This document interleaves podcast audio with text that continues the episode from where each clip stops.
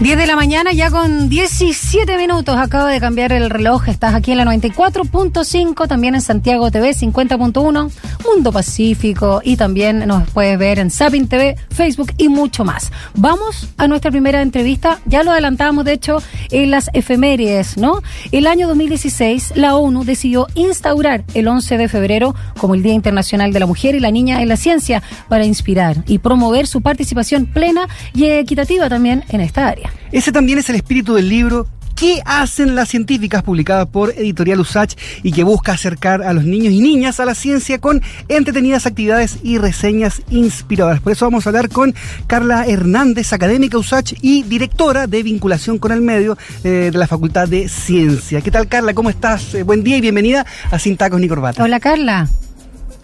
Hola, buenos días, qué gusto saludarles. Muchas gracias. Igualmente, gracias por acompañarnos.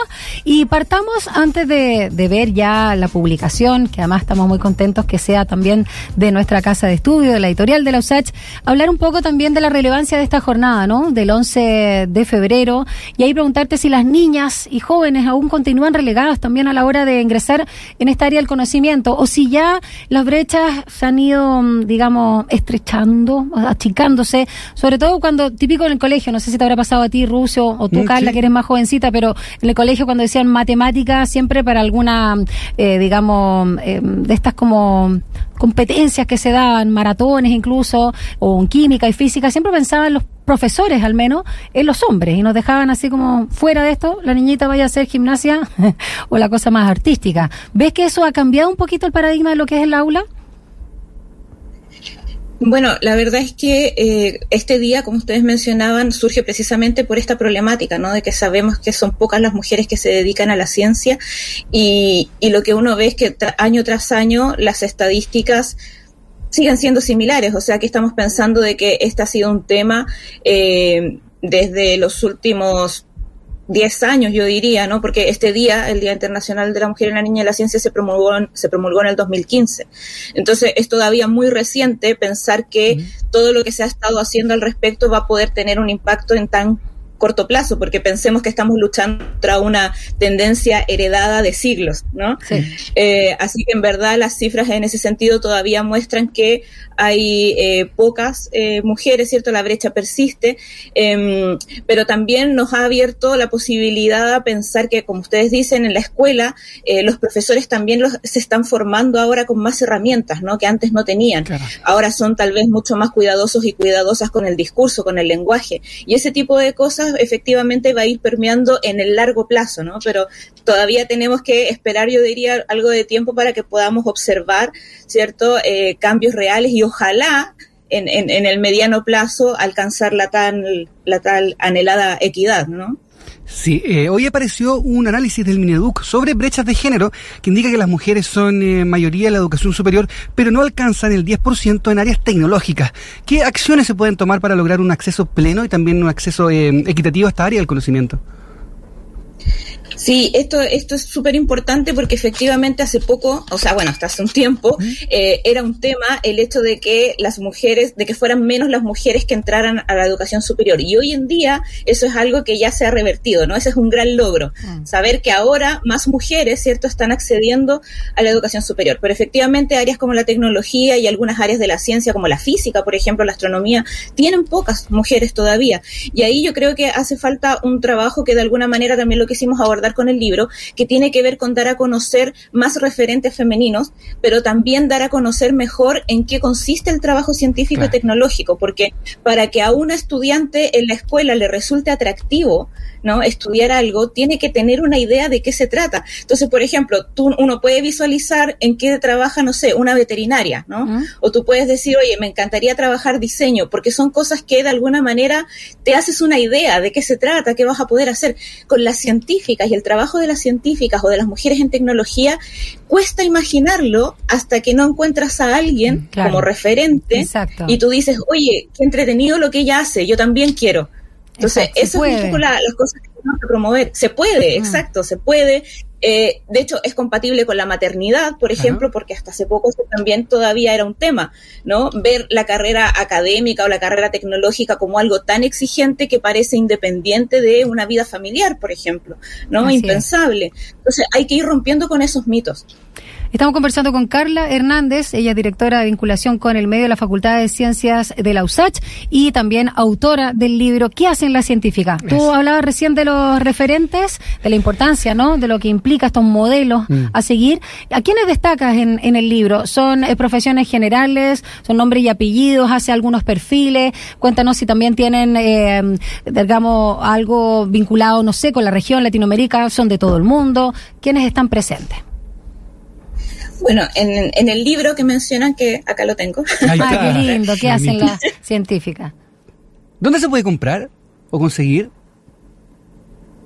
Oh, uh, la oh. perdimos. Pues estamos viendo la imagen ahí. Actividades, dice, increíble. Ahí está. Ahí, sí, ya.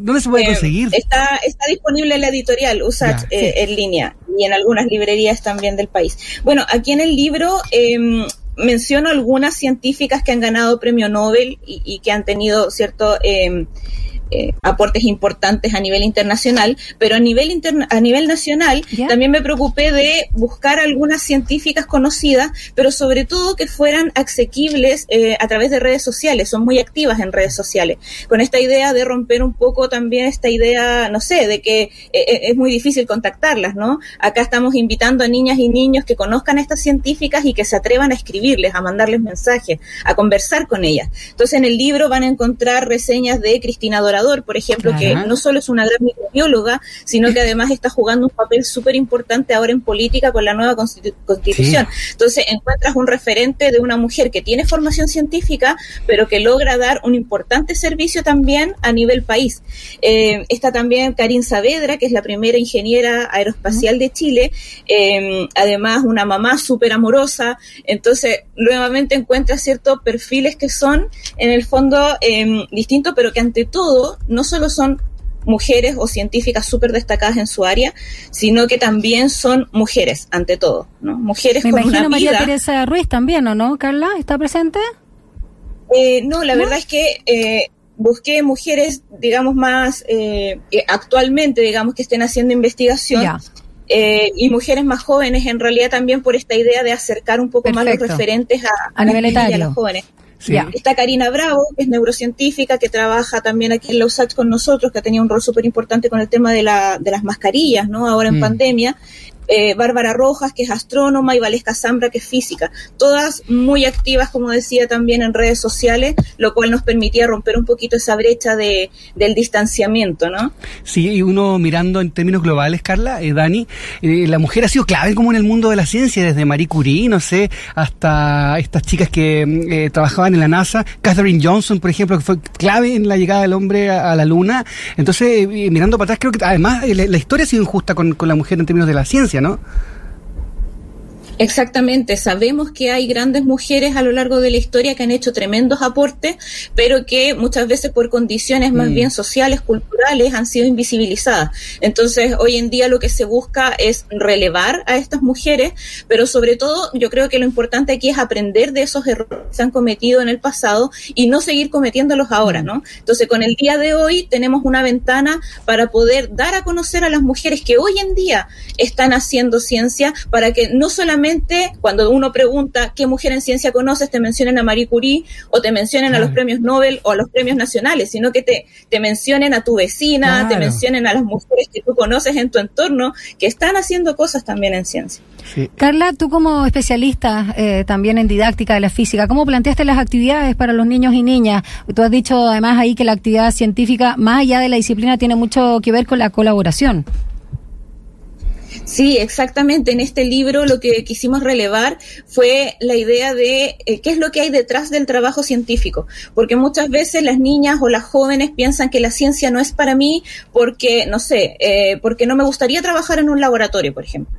Pero es que hacer ciencia es mucho más que trabajar en un laboratorio. Esa es una forma de hacer ciencia. Mm. Entonces, en este libro, con las actividades, vamos mostrando que hay muchas maneras de hacer ciencia y que sobre todo es un trabajo que se hace en colaboración. O sea, que no vas a estar sola, ¿no? En este proceso. Y eso también se hereda un poco de esta idea de, los científicos como personas muy geniales que parece que trabajaron solos y que un día se despertaron y descubrieron algo genial. Claro, claro. Eureka, claro, ¿no? Y se me ocurrió. Y en realidad hay muy poco de, eh, de conocimiento respecto a lo que implica el proceso científico. Entonces, Albert Einstein, por ejemplo, no podría haber llegado a elaborar sus teorías de no haber sido porque conocía, digamos, el conocimiento previo que había en su área, ¿no? Entonces, cualquier persona que ha hecho un, un, un, trabajo importante o que se dedica a la ciencia, en realidad, en general, eh, tiene de alguna manera una base que tiene que ver con un equipo de trabajo y con otras personas que te han precedido. Entonces, de alguna manera en este libro quisimos reflejar eso, en qué consiste el trabajo científico.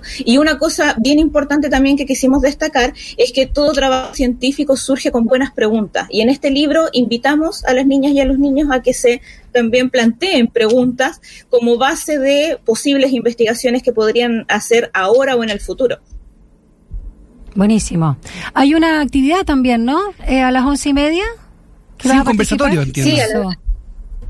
Sí, exacto. Eh, a las once y media con la Asociación Red de Investigadoras vamos a tener un conversatorio a través de su canal YouTube, también con muchas científicas. Eh, y aquí lo que queremos lograr es eh, dar a conocer también las historias de infancia, ¿no? Todas las mujeres que estamos hoy en día eh, preocupadas de esto, alguna vez fuimos niñas, con sueños, con anhelos, también con miedos, porque que también, digamos, es parte ¿no? de, la, de la vida, teníamos miedo, temores, dudas y queremos de alguna manera dar a conocer todas estas historias y, y las trayectorias, ¿no? Y todo lo que ha habido detrás desde la niñez hasta ahora eh, y de lo que ha implicado este camino de dedicarse no solo a la ciencia, sino que yo diría a la investigación en general, eh, porque en el conversatorio incluimos también investigadoras de todas las áreas. Buenísimo, también aprovecho de enviarle un saludo a la gente y a las chicas de laboratorio, que es una pega súper linda además, que les enseñan programación y tecnología a mujeres que son dueñas de casa, que están a veces vulnerables y, les dan un oficio nuevo a través de la, de la programación que tiene que ver también con lo que estamos hablando hoy día. Así que Carla Hernández, directora de vinculación con el medio de la Facultad de Ciencias USACH, te mando un abrazo grande, que tengas un lindo fin de semana y felicitaciones por ese, por ese libro. Ojalá que la gente se acerque y lo pueda eh, adquirir porque me parece que es una pieza importante para el desarrollo de las niñas, sobre todo, y los niños. ¿Qué hacen las científicas entonces? Publicado por Editorial USACH en la página web de la misma editorial lo pueden encontrar. Gracias, Carla, que tengas un precioso fin de semana y felicitaciones. Muchas gracias a ustedes, que tengan un lindo día. Gracias. chao.